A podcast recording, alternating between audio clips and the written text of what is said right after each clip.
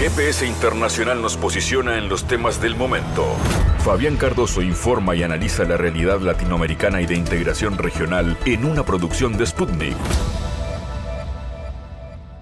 Un nuevo programa de GPS Internacional con la mirada puesta en América Latina, pero sin dejar de atender los principales temas del mundo. En este caso vamos a conocer la experiencia de Federico Montero, director del Observatorio del Sur Global, con el que habitualmente dialogamos en GPS Internacional, eh, para conocer su experiencia como observador de lo que fue la, última consulta popular y elección regional en Ecuador. Allí estuvo Federico y nos trae su mirada eh, desde eh, Ecuador de lo que allí vio y el proceso político que tiene un triunfo importante eh, por parte de eh, la Revolución Ciudadana que orienta el expresidente Rafael Correa. Ese será otro de los temas. Eh, tendremos también la oportunidad de hablar con Nastasia Barceló. Nastasia Barceló, investigadora del programa de estudios internacionales de la Universidad de la República. Nastasia nos asegura su análisis respecto a lo que es la reunión que el 10 de febrero mantuvieron Luis Ignacio Lula da Silva, nuevo presidente de Brasil, con Joe Biden, homólogo estadounidense, en la que eh, Lula denunció al expresidente Bolsonaro como el encargado de deforestar la Amazonia. ¿Qué pasa con el nuevo liderazgo a nivel regional que propone Lula? ¿Cuál será el vínculo eh, con los Estados Unidos? Eh, ¿Cómo se analiza la medida de Brasil de no enviar armamento en municiones a Ucrania? Y el impacto del nuevo gobierno brasileño sobre la agenda del Mercosur y de CELAC.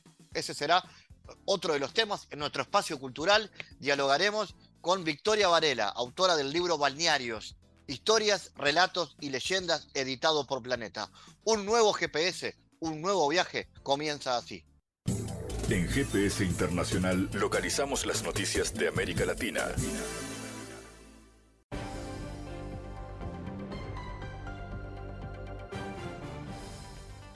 Momento ahora de noticias. El gobierno de Chile calificó de improcedente una misiva del Grupo de Puebla, firmada entre otros por el presidente argentino Alberto Fernández, que critica a la justicia chilena por el aplazamiento del juicio que involucra al exdiputado Marco Enríquez Ominami. Nos parece que las declaraciones de esta carta son absolutamente improcedentes. El gobierno no solo respeta, sino que protege la autonomía del Poder Judicial y del Ministerio Público, y nos parece que son impropias las declaraciones que están en esa carta, expuso la canciller chilena Antonia Urrejola en conferencia de prensa. La ministra añadió que habló sobre el tema con el embajador argentino en su país, Rafael Bielsa, Asimismo, rechazó que esta situación afecte a las relaciones bilaterales con Argentina. Estas son situaciones que son puntuales, sin desconocer que nos parece que son absolutamente improcedentes las declaraciones en esta carta, pero eso no afecta a la relación bilateral con Argentina, que es una relación que está muy robusta y tenemos un conjunto de distintos temas que vamos a seguir trabajando. El 15 de febrero, el Grupo de Puebla publicó una carta en la que critica a la justicia chilena por el nuevo aplazamiento del juicio oral por el caso de corrupción y financiamiento ilegal de la Sociedad Química y Minera de Chile. El caso tiene como imputado, entre otros, al ex candidato presidencial y fundador del Grupo de Puebla, Marco Enrique Sominami. La ministra de Derechos Sociales y Agenda 2030, Ivonne Vilarra, llamó a reducir el precio de los artículos de la canasta básica hasta el nivel previo al conflicto en Ucrania. La rebaja del IVA ha sido insuficiente y el precio de la cesta de la compra sigue altísimo. Proponemos al PSOE bonificar un 14% la cesta básica y reducir los precios al nivel previo a la guerra, como ya hicimos con los carburantes, tuiteó Belarra.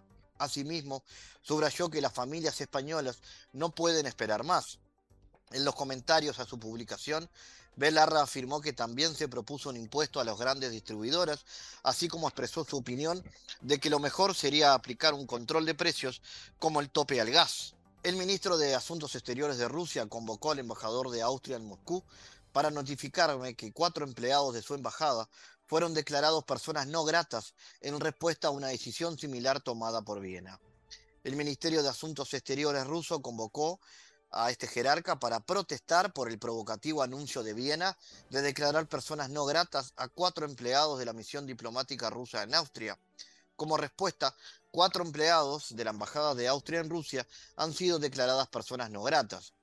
La Cancillería especificó que los cuatro expulsados de la embajada austríaca deberán abandonar Rusia antes de finalizar el próximo 23 de febrero.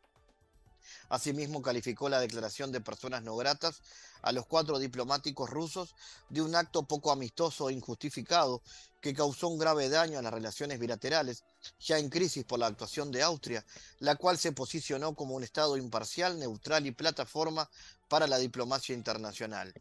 También se llamó la atención del embajador sobre las dificultades emergentes de obtención de visados para las delegaciones oficiales rusas que viajan a Viena para participar en eventos multilaterales. Según el ministerio, eso contradice los compromisos de Austria como la sede de las reuniones internacionales y advirtió que esta situación tampoco quedará sin consecuencias. Hungría hará todo lo posible para que el décimo paquete de sanciones no afecte el suministro de petróleo ruso por los oleoductos, declaró el ministro de Asuntos Exteriores húngaro. Varios países insisten en restringir la cooperación con Rusia en el campo nuclear y algunos países plantean el tema de prohibir o limitar el suministro de petróleo por oleoductos. En el curso del debate, por supuesto, haremos todo lo posible para garantizar que el petróleo se suministre por el oleoducto, anunció el jerarca en un medio mensaje por Facebook. Subrayó que Rusia rechaza todas las propuestas que limitan el suministro de petróleo y la cooperación en el campo nuclear con Rusia. Según el ministro, la Comisión Europea, después de nueve fracasos, continúa presentando propuestas de sanciones que exacerban la crisis en Europa y amenazan la seguridad energética de Hungría, en lugar de ayudar a los países miembros a luchar contra la inflación.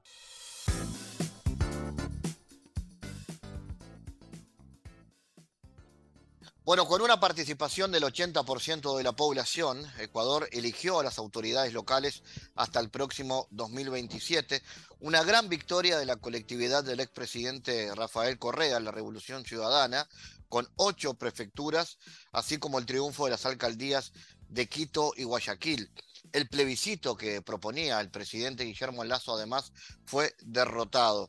Eh, una significación importante eh, para América Latina y muy especialmente para Ecuador, eh, que parece retomar la senda de los movimientos sociales, dejando atrás lo que ha sido este proceso de neoliberalismo que de alguna manera viene marcando el signo electoral del actual gobierno.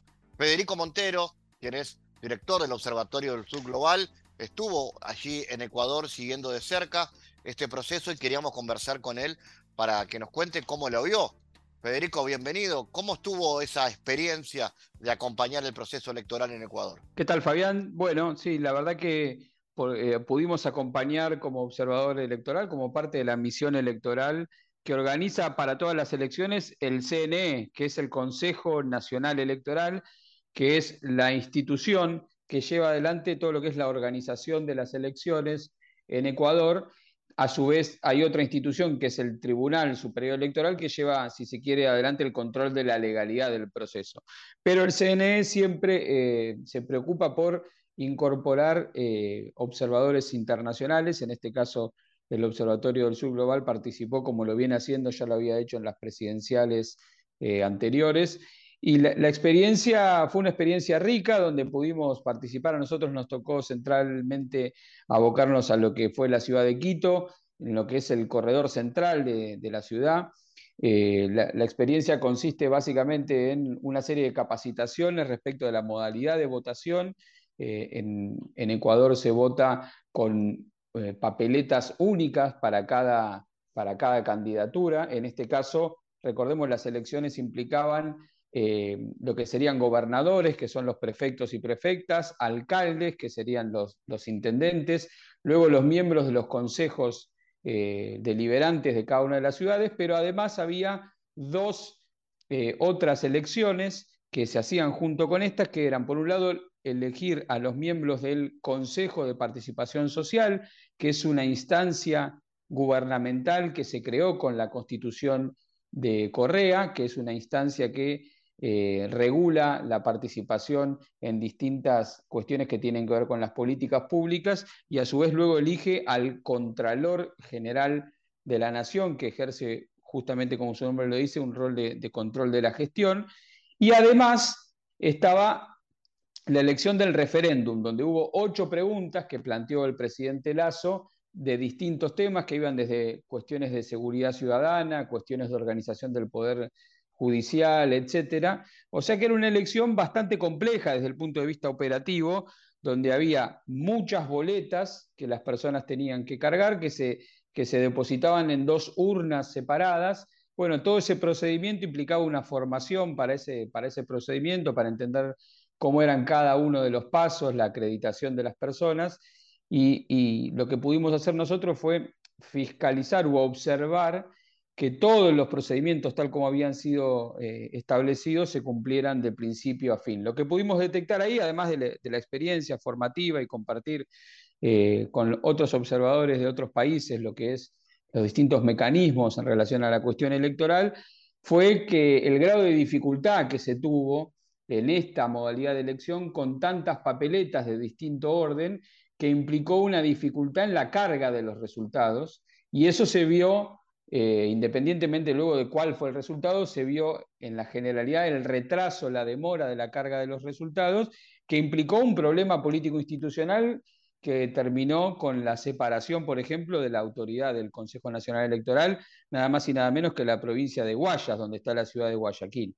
En ese escenario, ¿qué cambia en el mapa político ecuatoriano a partir de estos resultados? Bueno, si vamos a lo que es el análisis político de la elección, claramente hay, un, punto, hay un punto de inflexión en el escenario ecuatoriano a partir de eh, lo que ha sido la consolidación del correísmo como fuerza política. Recordemos, Correa está exiliado, perseguido políticamente, impedido de participar. Gran parte de lo que fue eh, la conducción política, lo que es la conducción política de, Revolución Ciudadana, está también exiliada y quienes se quedaron en Ecuador sufrieron también una brutal persecución.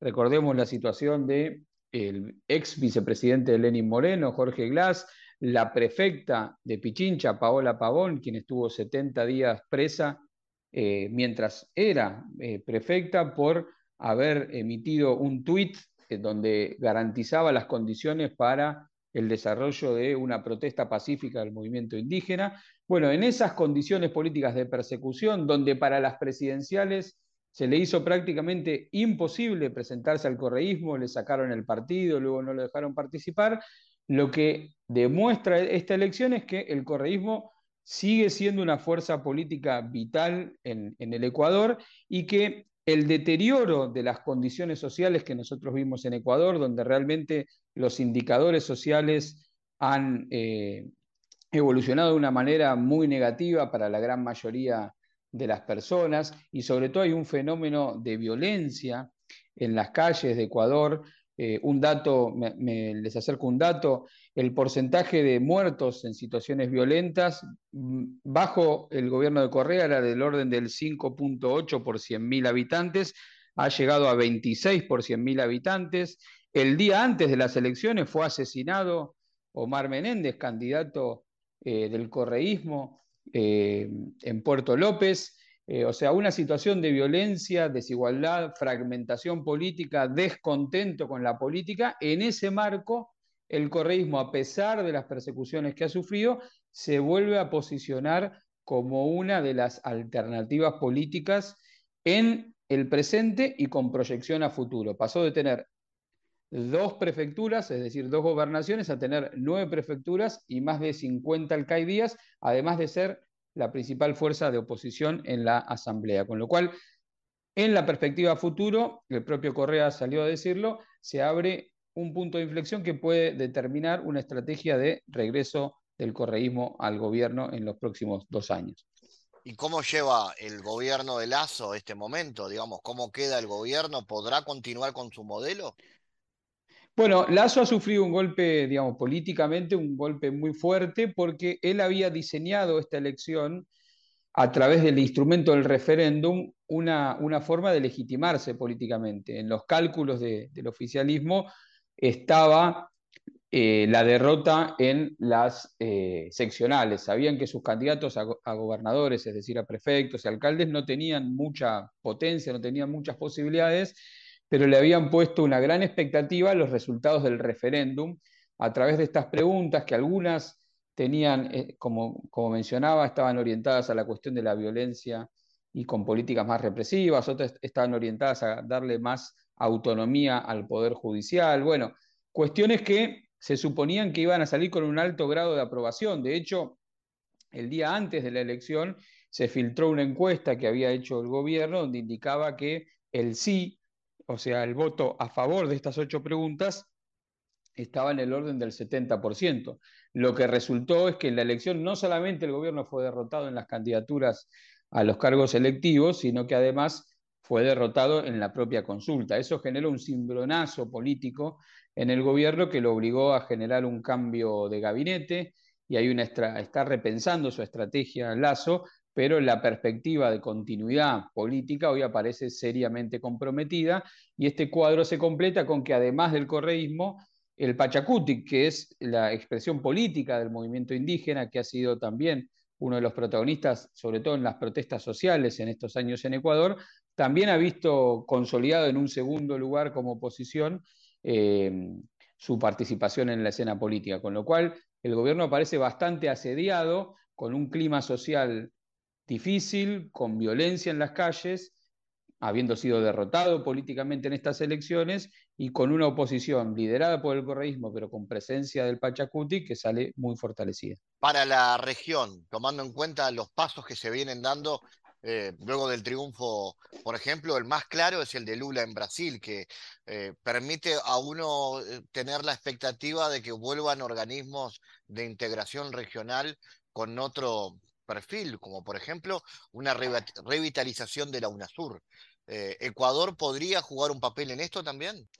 Bueno, ya que hablas de UNASUR, Ecuador es testigo de lo que ha sido la desidia, la destrucción total de la UNASUR, Rafael Correa decidió construir a, metros del lugar donde está emplazado el, parque de la mitad del mundo, ahí en las afueras de Quito, la sede de la UNASUR, que es un edificio enorme donde se disponía a tomar asiento toda la estructura administrativa que era propia de esa, de esa instancia de integración, porque recordemos la UNASUR tenía como diferencial respecto de, por ejemplo, la CELAC, el desarrollo de una serie de consejos por área de política pública que había permitido, por ejemplo, centralizar la compra de medicamentos, que la destrucción de la UNASUR a manos de los gobiernos de derecha significó que, eh, por ejemplo, en el marco de la pandemia, esa coordinación en la compra de medicamentos dejara de existir, con lo cual, fíjense lo vital que puede llegar a ser un proceso de integración. Bueno, ese edificio hoy, después del gobierno de Lenín Monero, que decidió abandonarlo y dejarlo abandonado, obviamente el gobierno de Lazo no retomó, entonces tenemos ahí, en Ecuador es muy gráfico la presencia de, la potencialidad de lo que puede ser un proceso de integración como la UNASUR. Sin dudas, una hipotética recuperación de un gobierno progresista popular en, Ecuador sería un gran envión en términos políticos para el escenario, para el escenario regional, en un momento donde eh, nunca antes habían coincidido tantos gobiernos de una orientación política progresista en la región y sin embargo aparece con mayor dificultad eh, el qué hacer en términos estratégicos. Bueno, se espera que ahora con la llegada de Lula esto se revitalice, pero también va a depender un poco de cómo esos gobiernos pueden llevar adelante y estabilizar las situaciones internas, porque muchas veces la llegada o la vuelta de la, izquierda, de, los gobiernos populares al gobierno, tiene que ver más con la búsqueda de una alternancia que, con una convicción ideológica. Lo que el gran desafío que tienen estos gobiernos cuando llegan al poder es poder dar respuestas en las nuevas condiciones políticas que son muy diferentes respecto de lo que eran al comienzo del siglo XXI a las necesidades inmediatas de las grandes mayorías de la población. Así que ahí está Ecuador, pero sin duda un hipotético triunfo o el regreso en términos políticos de, un gobierno popular Ecuador va, consolidaría en la senda que, que se viene dando con Lula estos procesos de integración, pero a la vez abriría nuevas preguntas respecto de qué significa la integración y para dónde se tiene que encarar en estas nuevas condiciones globales y regionales. Federico Montero, gracias por tu análisis y tu presencia como siempre en GPS. No, a ustedes, un abrazo grande. Analizamos los temas en GPS Internacional.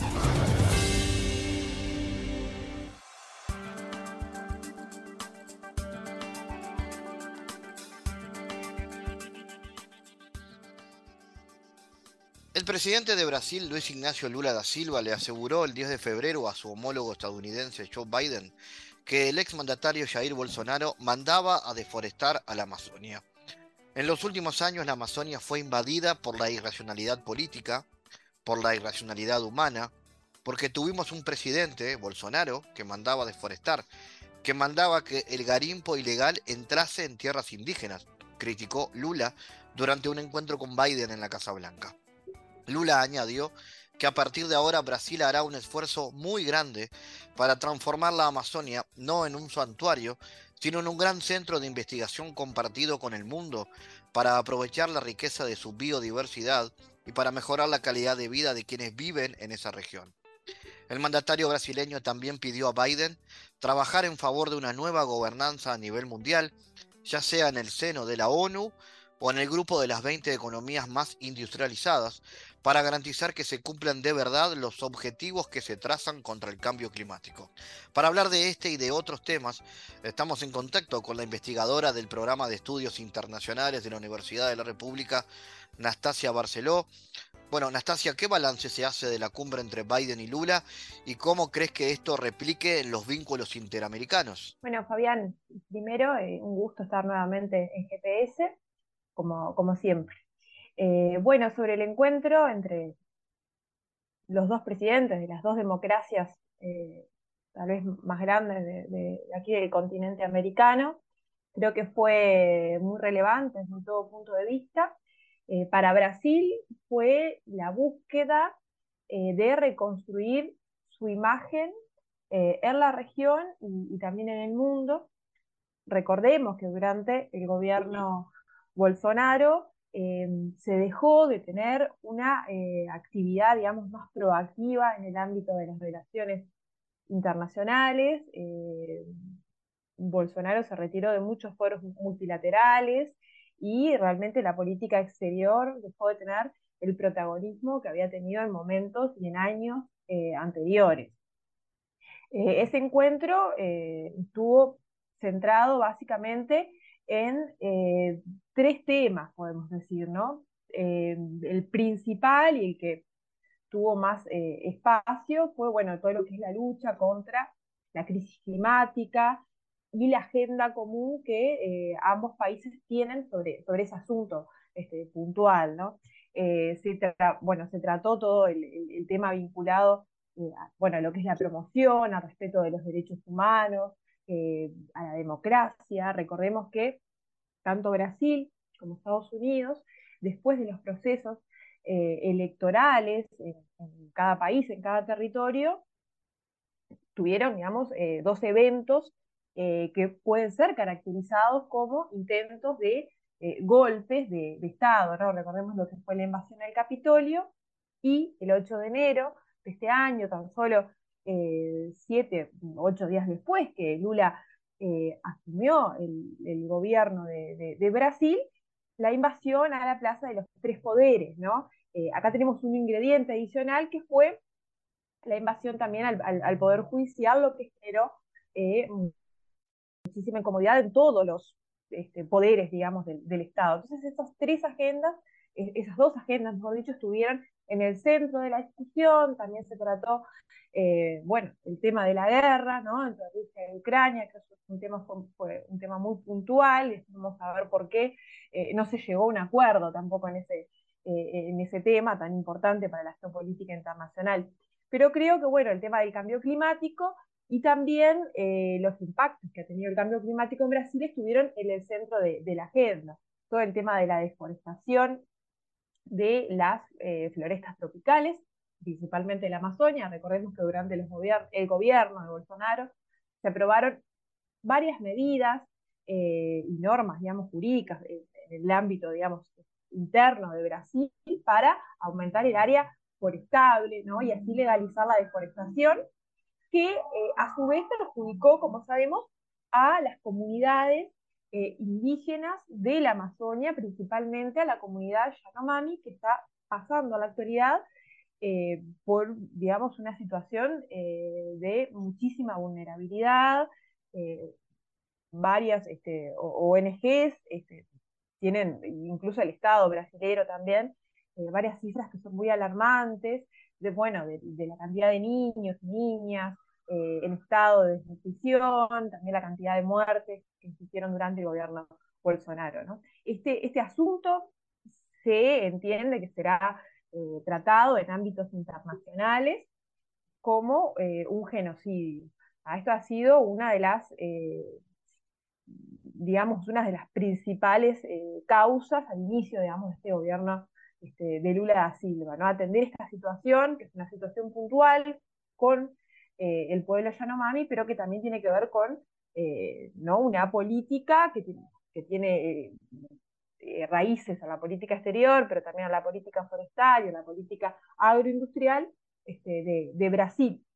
Desde el lado de Estados Unidos, bueno, ¿qué, qué, podemos eh, destacar, bueno, que eh, este país eh, anunció su compromiso financiero con lo que es el fondo Amazonia, ¿no? que es un gran fondo en donde varios países, sobre todo países desarrollados, digamos, aportan dinero, este, recursos para combatir este, la deforestación, el cambio climático y apoyan varios proyectos dentro de ese fondo.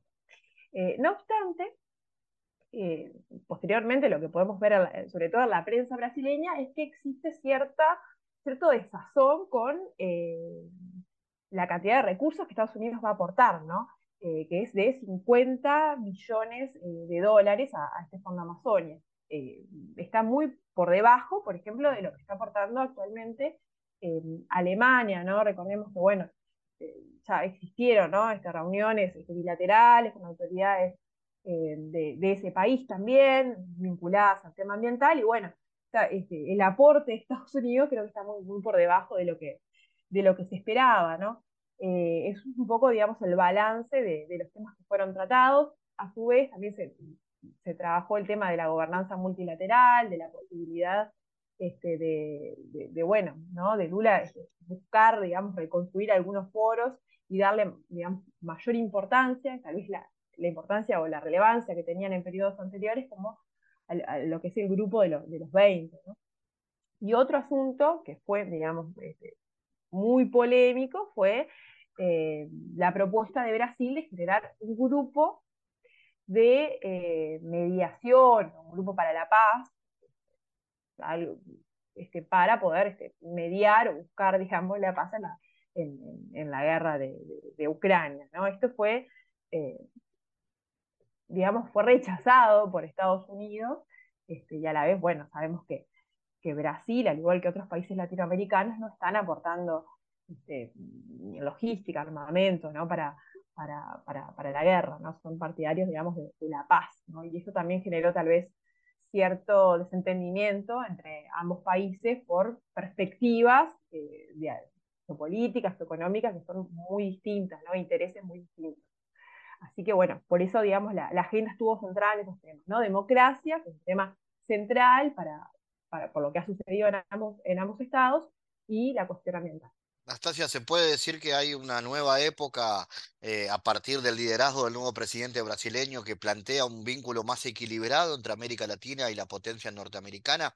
¿Qué perspectivas hay en materia de acuerdos de desarrollo con Estados Unidos? Bueno, eh, acá no sé si podemos hablar de una nueva época, porque eh, creo que es necesario tener en cuenta la historia de la política exterior de Brasil para poder comprender de que em, el retorno de Lula y de un gobierno de bases populares, como es la alianza este, del Partido de los Trabajadores, eh, que llega a, este, este gobierno, que obtiene el triunfo, em, trae postulados de la política exterior que son muy tradicionales y que han estado presentes eh, a lo largo de la historia de Brasil, incluso pasando por los gobiernos eh, militares, que es la inserción de Brasil como un país soberano en el sistema internacional y como un país autónomo, ¿no? Y la autonomía, de acuerdo a lo que, eh, a lo que ha sido la historia de este país, se obtiene a través de la asociación y eh, la ampliación de la cooperación y de la integración regional en América Latina. Es decir, el gobierno de Bolsonaro y también parte del gobierno de Michel Temer fue, fue de alguna manera un paréntesis en esa historia diplomática que ha tenido como eh, estandarte la búsqueda de autonomía, de soberanía a través de diferentes eh, caminos. ¿no? Los, eh, si miramos desde los gobiernos de los años 60, 70 para adelante, si bien digamos, no, no, no, han buscado digamos, la autonomía a través de la misma vía, a través del mismo camino, coinciden en, varios aspectos, como tienen que ver bueno, con la neutralidad ante ciertos eh, conflictos, eh, el reconocimiento eh, de, la independencia, por ejemplo, en los años 60 y 70, de lo que fue el proceso de descolonización de, los países africanos. Es decir, el tema de la autonomía ha estado en la historia de la política exterior, el gobierno de Bolsonaro fue un paréntesis y bueno, el retorno de Lula de alguna manera eh, vuelve a colocar eh, a Brasil en el mundo y retomando una tradición de política exterior. Debemos recordar que, bueno, tanto la, el la integración regional eh, como tal es un objetivo constitucional de Brasil. Está en el artículo cuarto de la Constitución de la República Federativa, que es buscar la integración de América Latina por diferentes vías. Y allí también se le da cierto protagonismo eh, al Mercosur, ¿no? A la constitución de, fines de los años 80. Es decir, retornamos a una tradición, creo que eh, el mundo, y ahí podemos mirar desde los países de la región, pero también, bueno, Estados Unidos, Alemania, China, los países integrantes de, los BRICS, ven con eh, gran satisfacción, digamos, y con mucho optimismo el retorno de ese Brasil al mundo que ha sido muy proactivo en temas que son eh, fundamentales ¿no? para nuestro sistema internacional actual, este, tanto el tema ambiental como, bueno, otros temas que son más sensibles para algunos estados, que es la reorganización de ese sistema, ¿no? repensar un sistema internacional con otros parámetros que no sean aquellos que, eh, que, son los que nuclean, digamos, el sistema actual, ¿no? que eh, están, este, este, digamos, basados en lo que fue eh, el fin de la Segunda Guerra Mundial, todo un clima posterior de Guerra Fría. Creo que Brasil siempre, digo siempre, bueno, a partir, digamos, de, sobre todo fines de la Guerra Fría, ha tenido, digamos, ese objetivo su política exterior, ¿no? Volver a, a pensar, a reformular eh, las organizaciones de gobernanza multilateral, ¿no? Y de ahí propuestas tan interesantes, tanto a nivel regional, como puede ser la Comunidad de Estados Latinoamericanos y Caribeños, la UNASUR, pero también a nivel multilateral, pensemos en los BRICS, en su banco eh, de desarrollo. Eh, bueno, el propio G20 nace como una propuesta a inicios de, de, los años 2000, que es una propuesta también de Brasil, ¿no? Y esto es muy, muy importante, ¿no? Pasamos de tener grupos mucho más reducidos eh, de países como el G7, el G8, a tener un G20 con la integración eh, de países en vías de desarrollo, países emergentes como Argentina, bueno, este, China, Corea del Sur, India, Indonesia, México, Sudáfrica, eh, Turquía, es decir, Brasil es un actor fundamental que propone transformaciones profundas dentro del sistema y creo que para, para América Latina, para América del Sur, eh, esto es eh, fundamental, incluso para el Uruguay, ¿no? En el momento que Brasil desaparece, por decirlo así, del mundo, deja de tener una política exterior activa y proactiva, bueno, eh, también América Latina se ve este, opacada de alguna manera y sin protagonismo en diferentes regímenes internacionales, por ejemplo, el cuidado medioambiental y otros tienen que ver con la cooperación, con, el comercio internacional. Nastasia, ¿cómo se analiza la medida de Brasil de no enviar armamento ni municiones a Ucrania, con lo cual se suma a los gobiernos de Colombia, México y Argentina de no participar en eh, este conflicto bélico? ¿El progresismo latinoamericano plantea una postura más soberana en materia de política exterior? Sí, yo creo que sin duda sí, el progresismo latinoamericano tiene una perspectiva más soberana y más autónoma de las grandes potencias, ahí me refiero a las grandes potencias este, eh, en general, o sea, siempre fue, este, siempre la autonomía fue pensada con relaciones a los Estados Unidos, pero también podemos pensar con relación a China, con relación a Rusia y a otras grandes potencias dentro del sistema internacional. pero a la vez creo que prioriza intereses nacionales de Brasil. Y acá hay que pensar que Brasil tiene, ha tenido, digamos, muy buena relación con Rusia en los últimos 20 años. Todo el proceso de, de, creación y después de fortalecimiento de los BRICS, de alguna manera, eh, señaliza lo que estoy enunciando en este momento. Eh, en los últimos discursos, sobre todo desde la campaña electoral a la actualidad, los BRICS han estado en el centro de eh, los planes futuros, digamos, de, política externa, que tienen que ver con inversiones, este, bueno, que tienen que ver también con el comercio internacional. Hay que recordar que, eh, digamos que uno de los principales eh, proveedores de eh, fertilizantes de Brasil, ¿no? para lo que es el sistema, digamos, todo agrícola de, de este país, proviene fundamentalmente de Rusia. O sea, existe una dependencia en esta área, ¿no? Y, creo que, bueno, Brasil como un país que busca la autonomía, eh, si bien ha, condenado en, varios foros multilaterales o en varias instancias eh, bilaterales la acción de invasión de Rusia a Ucrania, bueno, eh, tampoco, digamos, ha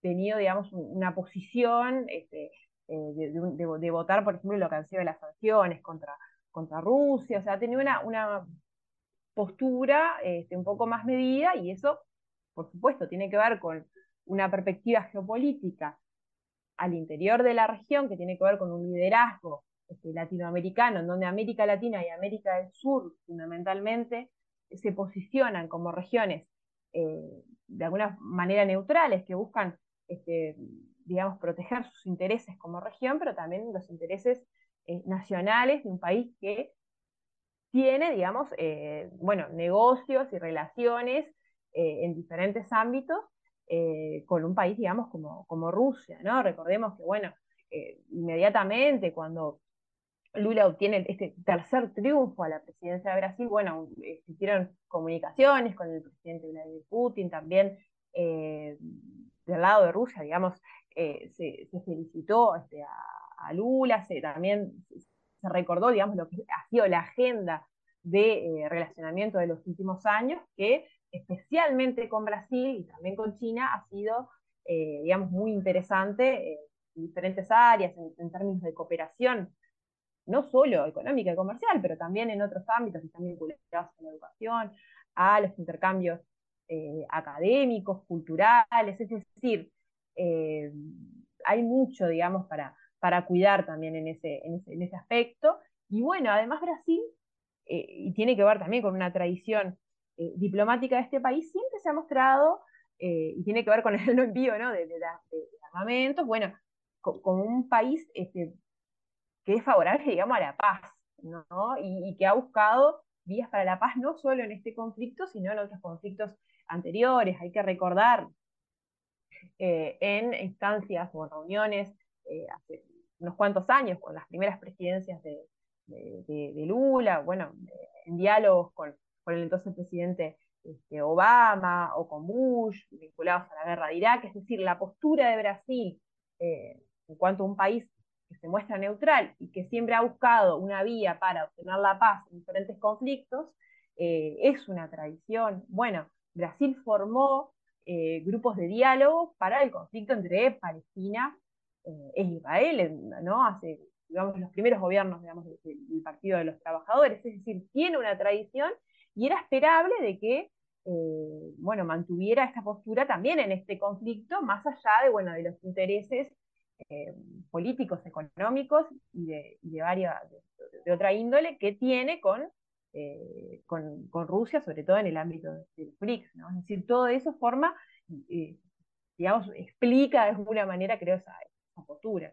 Y Nastasia, ¿hay una expectativa eh, ahora de que Brasil, por ejemplo, reinicie o refunde eh, procesos de integración como el de UNASUR, por ejemplo? Bueno, este, Brasil este, denunció durante el gobierno Bolsonaro, creo que en 2019, em, el tratado eh, fundacional, el Tratado de Brasilia, de la Unión de las Naciones Sudamericanas, lo hizo de una manera, digamos, por fuera de, los requerimientos que tiene el sistema jurídico brasileño, porque es necesario que la denuncia del tratado sea aprobada por eh, el Parlamento, o sea, por el Congreso Nacional, Cámara de Diputados, senadores, senadores ¿no? y, obtener todo ese proceso. Eso no existió, no sucedió, eso fue denunciado también por el Partido Socialista, por el PSB brasileño, eh, y eso ya dejó, digamos, en el sistema político cierta, eh, o sea, no existió un consenso, ¿no? Muchos partidos, este, no solo partidos progresistas de izquierda, sino este, otros que están más al centro, que hoy forman parte de una alianza eh, que se formó para llegar al gobierno y posteriormente para gobernar, en donde no, no existió un acuerdo, ¿no? De, de, Brasil abandonar un foro fue tan relevante para el desarrollo de América del Sur. Creo que esto está sobre la mesa, sin duda, eh, ya desde lo que fue lo que son los documentos, lo que fue la campaña, ¿no? De, vinculado a lo, que, es el tema política exterior, estaba la refundación de, de UNASUR, pero creo que, bueno, eh, el área sudamericana es el área de proyección de, de Brasil, ¿no? Siempre existió, existieron ciertas eh, o, cierta competencia entre, entre, Brasil y México, ¿no? México tal vez impulsando mucho más a la CELAC, eh, y bueno, y Brasil impulsando eh, a la UNASUR conjuntamente con, Venezuela. Entonces creo que sí, el, retorno de UNASUR es una, es una posibilidad y, está vinculado a, otros asuntos que ya han sido tratados, han sido propuestos, al menos enunciados en, los últimos, eh, en el último mes, los últimos dos meses desde que asumió este nuevo gobierno, que tienen que ver, por ejemplo, con el proyecto de este, moneda común para América del Sur. Y, esto me gustaría eh, señalarlo porque, porque realmente es, es, muy relevante. Desde 2017, por lo menos en el ámbito doméstico de Brasil, se habla de la posibilidad de tener una moneda digital eh, para utilizarla en transacciones internacionales, es decir, en las exportaciones, en las importaciones, eh, en la región, y acá se habla de América del Sur, formalmente, esto fue propuesto, ¿no? Recientemente en la, en la cumbre de la CELAC, en la que Brasil retornó a ese, a ese espacio de, integración, fue una propuesta conjunta con el, con el gobierno de Argentina. Eh, se habla de, bueno, de, la creación de una moneda que se llamaría Sur, y creo que eh, este proyecto es, eh, es fundamental y tiene, digamos, se explica, ¿no? Que, que, haya sido propuesto ahora, que haya sido pensado en este momento, a inicio de este gobierno, porque existe desde el gobierno de los Estados Unidos también una propuesta para la creación de un dólar eh, digital, ¿no? Esto también está hace varios años eh, siendo tratado en el sistema político norteamericano, pero en el 2022 eh, este, la Reserva, Federal de Estados Unidos formaliza esta propuesta y comenzó a ser mucho más debatida, con más intensidad en, el ámbito político, pero también mediático de los Estados Unidos. Eh, de alguna manera, si esta propuesta en Estados Unidos de un dólar digital para transacciones, eh, no solo internas, por supuesto, del comercio internacional, de alguna manera haría más difícil la concreción de una moneda común, que sería una moneda de, no de circulación interna, pero una moneda para las transacciones comerciales en la región, eh, y de alguna manera dificultaría ¿no? que, que, esto se, se, se vuelva una, una, realidad, ¿no? Y esto está muy vinculado también a, eh, a la UNASUR de, ¿no? de una manera más, más general. Entonces creo que, que, esa posibilidad eh, está, creo que ya se está trabajando en este sentido, y la alianza, la renovada alianza estratégica entre Brasil y Argentina, creo que apunta a, bueno, renovar el regionalismo latinoamericano, pero sobre todo eh, retornar con un proyecto sudamericano de cooperación y integración regional, que puede ser la UNASUR o tal vez este, no puede ser otro proyecto con otro nombre, pero sí eh, buscar el espacio sudamericano como un espacio de, integración eh, monetaria, financiera, pero también eh, de una integración que tenga como objetivo el cuidado y la preservación de los recursos naturales, los recursos estratégicos que son comunes a el continente sudamericano, pensemos, bueno, en lo que son las florestas tropicales, pero también en recursos como el litio, en el norte de Argentina, en Bolivia, que son muy valiosos, el agua potable, o sea, tenemos una cantidad de recursos muy importantes para la actualidad, para el mundo, para un sistema internacional en conflicto, en guerra, que deben tener, digamos, la, la, coordinación estratégica de los países del, sur, y creo que la UNASUR tenía, digamos, ese, esa función, ese objetivo, y bueno, y su, el, su posible retorno creo que es una señal eh, muy positiva para, para, la región y para, para el mundo, y para el sistema en general. ¿no? Muy bien, Nastasia Barceló, como siempre, gracias por tu pormenorizado análisis acá en GPS. Muchas gracias a ustedes, un gusto. En GPS Internacional navegamos por la sociedad y la cultura.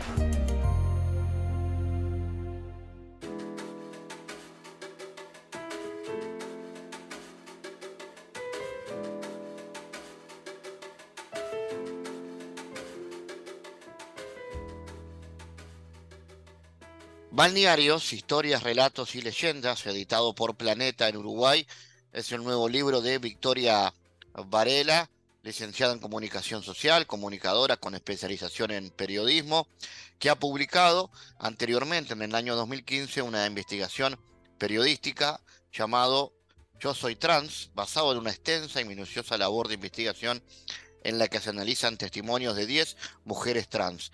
En este caso, eh, se hace referencia en este libro que se llama Balnearios a historias curiosas acerca de los orígenes de los balnearios del Uruguay. Algunos disparadores en formato pregunta. ¿Qué hay de cierto sobre los rumores en torno a la figura de Francisco Piria, el fundador del balneario Piriápolis? Entre otros, se hace un recorrido por siete emblemáticos balnearios situados en departamentos como Canelones, Maldonado y Rocha. Vamos a recibir con mucho gusto a Victoria para saber primero, Victoria, ¿qué te motivó a contar estas historias, tal vez no tan conocidas hasta ahora, de los balnearios del Uruguay? Bueno, primero que nada, buen día Fabián, muchísimas gracias por la invitación y buen día a toda la audiencia. Bueno, es una linda pregunta, ya me la, ya me la han hecho, pero eh, me parece que, que es ajustada. Mira, eh, en el 2021 em, empecé con la idea de poder trabajar sobre la historia de los bañarios. Mi idea era revalorizar la historia. Es decir, me parecía que había poca información. Si bien había libros, estaban eh, basados específicamente en un balneario en particular, o sea, Punta del Este o Piriápolis o La Paloma. Entonces, a mí me parecía interesante hacer un libro, un trabajo em, haciendo un recorrido de los balnearios. ¿Por qué elegí esos siete balnearios? Por un tema de, vínculo afectivo. Eh, yo soy hija de españoles y siempre veraneé en Piriápolis y ellos, conjuntamente con otros amigos, también españoles e italianos, fueron cumpliendo el sueño de, tener eh, la casita en la playa. Y bueno, yo desde niña eh, iba a Piriápolis, a Atlántida, a La Paloma, eh, a La Floresta, a Solís en bicicleta de Piriápolis y obviamente por un tema de cercanía a Punta del Este. Eh, lo que me pasaba es que pese a conocer Piriápolis, es decir, conocer entre comillas, frecuentar Piriápolis de muy niña, no conocía nada de la historia de Piriápolis. Y comencé a preguntarles a mis padres y tampoco. Es decir, cuando yo hablo de que alguien ama profundamente un bañario, es aquella persona que tiene una foto o un recuerdo. Mis padres tienen en su casa una foto de Piriápolis, pero aún teniendo ese vínculo afectivo, ese amor, sentir ese amor por Piriápolis, no conocían. Por eso eh, decidí trabajar eh, en este tema, empezar a investigar y bueno, me fui maravillando porque realmente nosotros tenemos una historia riquísima en nuestro país y nos pasa a veces a los montevideanos, por ejemplo, que vamos el balneario em, toma un lugar de, importancia solo en verano, pero eh, hay muchas historias que trascienden el verano, que se puede leer en cualquier momento del año. Entonces, como te dije, pensé en un libro eh, que tuviera varios, varios balnearios eh, y que se hiciera ese recorrido y que se valorara la historia, porque me imagino que, bueno, no sé si tú tenés un balneario preferido. Bueno, eh, históricamente sí estuve vinculado durante muchos años de mi infancia y adolescencia a Atlántida, Canelones, y uno puede decir que es el lugar donde creció O sea que esa sería mi respuesta. ¿Pero conoces la historia de Atlántida? Muy poco, más allá del famoso águila, poco. Bueno, justo tocaste el tema del águila, que en realidad es la quimera popularmente conocida con el águila. Bueno, eh, quien mandó construir eh, el águila fue Natalio Michelizzi, eh, un argentino que se radicó en Uruguay, porque es, bueno, lo que trata el, tema del águila es que se le ha adjudicado a él todo, todo el tema de, de, bueno, que era fascista y demás. Y en el libro yo cuento la historia de la quimera, no solo la, historia de lo que fue el surgimiento de Atlántida, sino de todas las leyendas y rumores que se han generado en torno a la quimera. Por eso te decía, está, hay dos etapas de Atlántida, justo que vos me hablás de, Atlántida, que, que, sos un habitué. Em, tiene que ver con la historia de dos visiones, en primera instancia de los médicos que fundaron Atlántida y después de Natalio Michelizzi ya en la década del 30, que eh, hace una proyección a nivel internacional de lo que es Atlántida. Y justamente está la historia, y tuve la posibilidad de entrevistar a los nietos de Marcela Benincampi, que era la pareja de Natalio Michelizzi. Y la historia eh, surgió esta obra por esa historia de amor entre Natalio Michelizzi y Marcela Benincampi. Eh, como te decía, se le atribuyen muchas leyendas a esa obra y en esta historia yo empiezo a, reconstruir cómo se funda Atlántida, pero también por qué construyeron esa obra, que es toda una historia de amor, ellos estaban casados legalmente en Argentina, recién el divorcio eh, se aprobó en 1988, 1987 con Alfonsín, y él en un viaje se, se hospeda en el Atlántida Hotel, que lo construyeron los médicos, y se enamora de Atlántida y se viene a radicar con Marcela Benincampi. Entonces, todo lo que se genera en torno a esa pareja, los rumores, bueno, se, eh, yo recojo eh, las, todas las leyendas, eh, que era un escondite de los nazis, también que supuestamente funcionaba como un falso faro donde los piratas escondían los botines, bueno, todo eso. Y tuve, como te dije, la posibilidad de entrevistar a los nietos de ella y reconstruir toda la historia. Así sucesivamente con todos los balnearios, porque también hay muchas leyendas en torno a Piria, como vos mencionabas al principio. ¿Y ese es el balneario de repente más lleno de historias, más misterioso, Piriápolis? Yo te diría que Piria, más que nada, la figura, él fue un gran estratega y hasta el día de hoy se sigue hablando de él. Hay muchas historias, eh, algunas ciertas, otras no. Eh, tuve la posibilidad de trabajar, que eso también es un diferencial del libro. Em, yo trabajé con lugareños, investigadores, en el caso de, mm, Piriápolis, con el estudioso Pablo Roborido, es una persona que hace 25 años que estudia la vida de Francisco Piria y del bañario. Y bueno, con él pude em, reconstruir, eh, contrastar mucha información, todo el tema de la alquimia, de la masonería.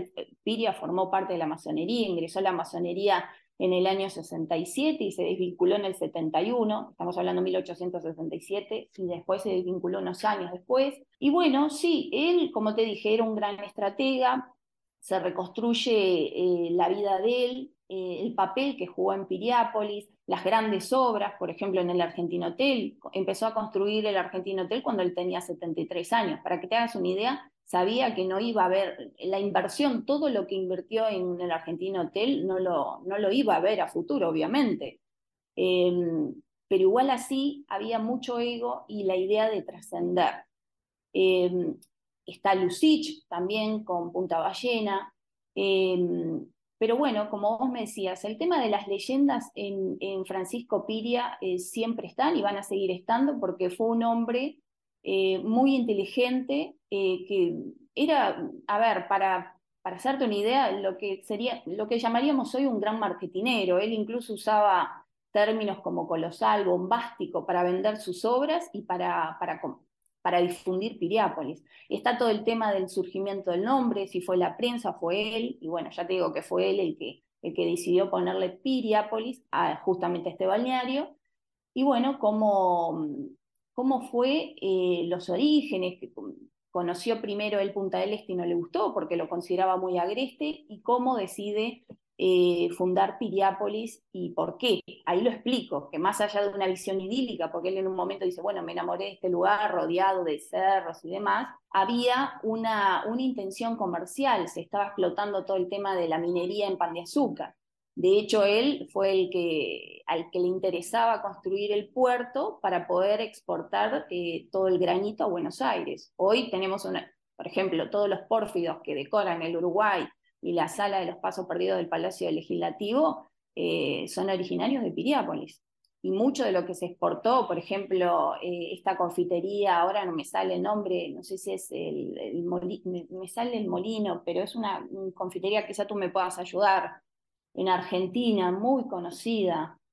Em, bueno, ahí, fue, se exportó todo el granito. Ahora no, no, no recuerdo el nombre, pero es, es, muy, no me sale, lo tengo en la punta de la lengua, pero no, no, no me sale el nombre. Esas historias entonces están comprendidas en este libro balneario, historia, relatos y leyendas. ¿Te parece que la gente va a encontrar cosas que hasta ahora entonces no, no aparecieron? ¿Hay algo que te sorprendió en la investigación, por ejemplo?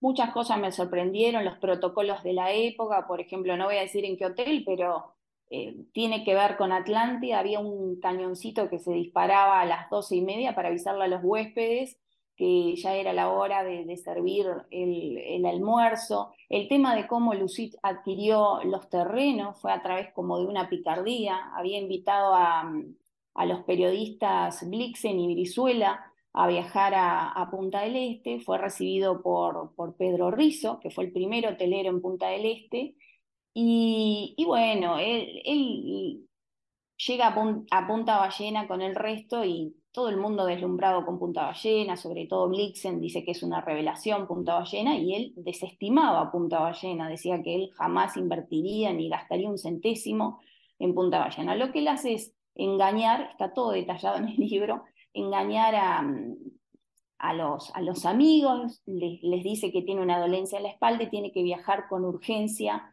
a, Montevideo. Lo que él hace fue comprar Punta Valle, para que te hagas una idea.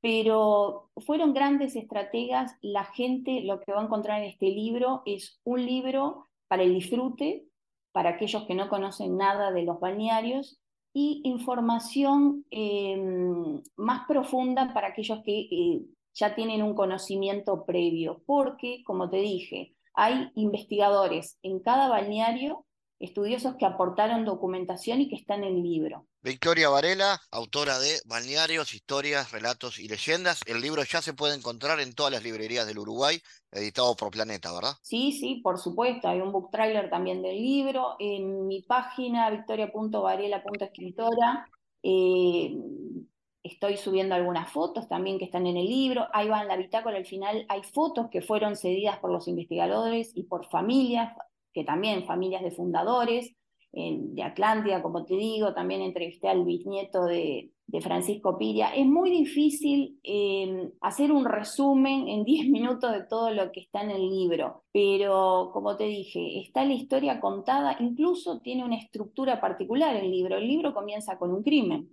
en Piriápolis, que es de la mano derecha de Francisco Piria, eh, cometido en, el, o sea, en la reserva de pan de azúcar y él se suicida en el Hotel Piriápolis y están todos los detalles explicados. Entonces, cada historia comienza de una forma particular, ni siquiera los capítulos tienen el nombre del balneario para que el lector vaya descubriendo a qué balneario me estoy refiriendo. Por eso te digo que tiene una estructura particular y eh, está enriquecido por el testimonio y documentación de investigadores.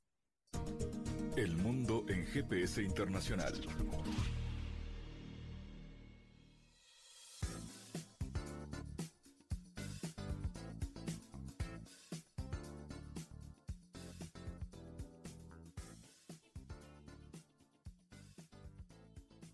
En diálogos geopolíticos analizamos diversos asuntos que atañen a la política mundial, desde el abordaje de los ámbitos multilaterales de articulación política a nivel global hasta las cualidades y los propósitos de las configuraciones regionales, tanto en América Latina así como en otras regiones. Nuestro objetivo es poner foco a una gran diversidad de temas que atañen a la geopolítica en el mundo contemporáneo. Para eso vamos a recibir a Santiago Caetano aquí en GPS. Bienvenido, Santiago. ¿Qué tal, Fabián? Recordemos que la gobernanza global refiere al desarrollo de un sistema de normas e instituciones para la conformación de mecanismos de cooperación internacional en torno al tratamiento de desafíos que trascienden las fronteras nacionales. Y asimismo, en tanto perspectiva política, se le otorga preeminencia a la conformación de regímenes en contextos de creciente independencia global. En lo que respecta a las implicaciones de los procesos productivos en otros países, en los últimos años se ha destacado un proceso de modernización que intensificó la especialización productiva en los países de la región en base a la explotación de productos primarios, con incidencia en la incorporación de tecnología, lo cual ha sostenido la mejora de la productividad de la producción agropecuaria. ¿Cuáles son los desafíos que emergen en este contexto, Santiago? Este aumento en la productividad viene aparejado de desafíos que atañen a la sostenibilidad social y medioambiental un modelo productivo basado principalmente en la explotación de los recursos naturales. A su vez, ello está directamente relacionado con los desafíos globales relativos a los riesgos de la inseguridad alimentaria y el cambio climático, así como la erosión de los suelos. Asimismo, la especialización en productos primarios también significa el riesgo al rezago de quedar en el lugar más débil en el entramado de las cadenas globales de valor, con lo cual desafía particularmente a los países en desarrollo a promover políticas públicas de innovación en ciencia y tecnología a los efectos de tecnificar la producción basada en materias primas y hacerlo de manera sustentable. ¿Y cómo incide esto en los países del Mercosur? En lo que respecta a los países del Mercosur, podremos advertir que el bloque regional enfrenta el siguiente trilema. En primer término, potenciar un modelo de desarrollo social inclusivo, basado en los recursos naturales, a su vez lograrlo de manera sustentable, sin destruir su base social y natural, y eh, fortalecer una red científico-tecnológica y empresarial que permita diversificar los objetivos productivos de la región. Gracias Santiago por tu aporte a GPS Internacional. Gracias Fabián, hasta la próxima. Les recordamos las formas de seguirnos a través de nuestras redes sociales. Somos arroba GPS Inter en Twitter. Estamos también en la red Facebook GPS Internacional y a través de una lista de difusión a través de la red Telegram, donde habitualmente compartimos los contenidos de cada uno de los programas de GPS Internacional, esta producción de Sputnik que se emite en M24 en Uruguay, en las radios públicas de Bolivia, en Radio del Plata en Argentina y a través de nuestra página mundo.sputniknews.com. GPS Internacional es un programa de información y análisis de los temas más importantes del mundo con mirada latinoamericana. Fabián Cardoso en GPS Internacional junto a los protagonistas analizó la realidad. Una producción de Sputnik.